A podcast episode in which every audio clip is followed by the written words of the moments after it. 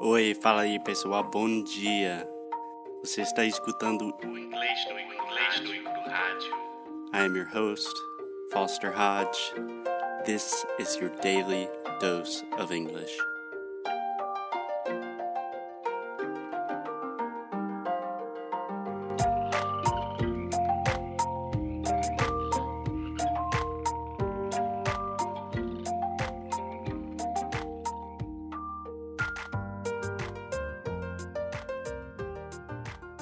Hello, hello, hello. Hey guys, what's up? It's Foster from English no Ikuru. So today I want to do something a little bit different, a little bit different than the normal routine. Today is a solo episode. So Alexia has returned to Rio de Janeiro. She has returned to the marvelous city. So I'm here by myself in the US and I thought I would share a quick lesson with you, a quick tip. So here's the thing most of my students, like 95% of my students, always ask me the same question. And that question is, What is my level? Like, will, will you consider my English? Will, what do you think my English is? Is it beginner, intermediate, upper intermediate, advanced? And the thing is, this question doesn't really make sense to me because you have so many different ways that you can measure your English. Okay. So if you're thinking about reading, most of my Brazilian students are definitely in the intermediate level. Most of my students can read and write pretty well. But for me, the primary objective is always speaking and listening and connecting to native speakers. So instead of saying, is my English a B2 or is my English um, a higher intermediate or something like that, I like to think of someone's English in three simple categories. So these are my three steps of English conversation. Here we go. Step one simple conversation. So in this step, you are just having basic conversations, basic vocabulary with a decent pronunciation.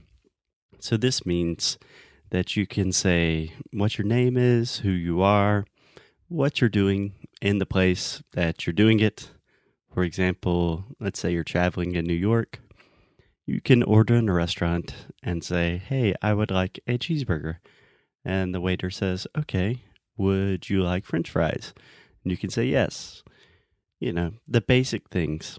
And in this stage, the most important thing is is questions. You have to be good at asking questions because most of the time you're not going to understand what is happening, what is going on. So you're going to want to have a lot of questions like, hey, can you repeat that?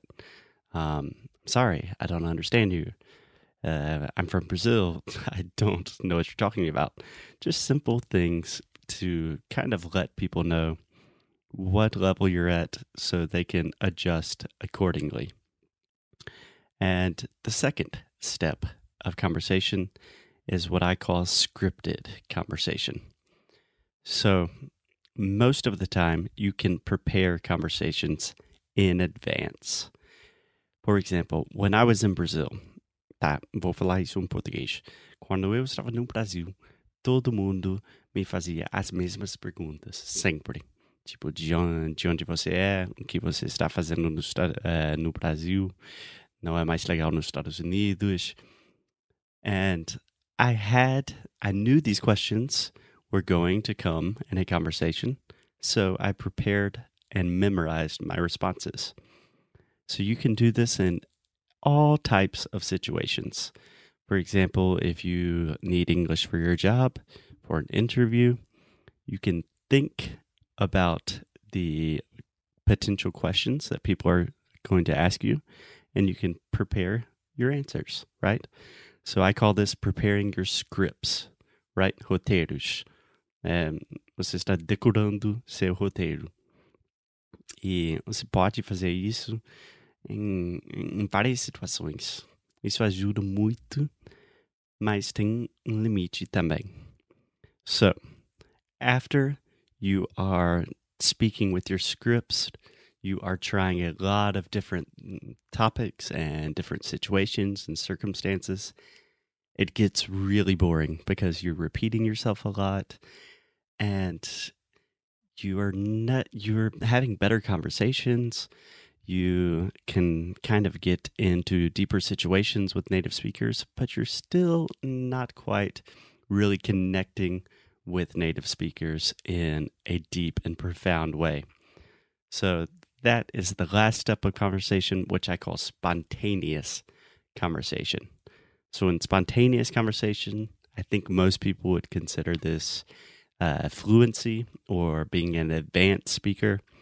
This means pretty much you can talk about almost everything.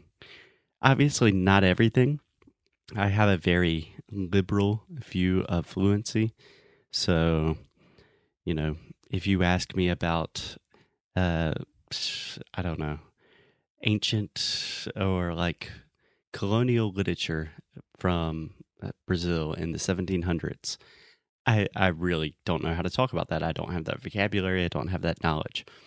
But I can talk about most things in Portuguese, and I don't really have to follow my script. I can improvise.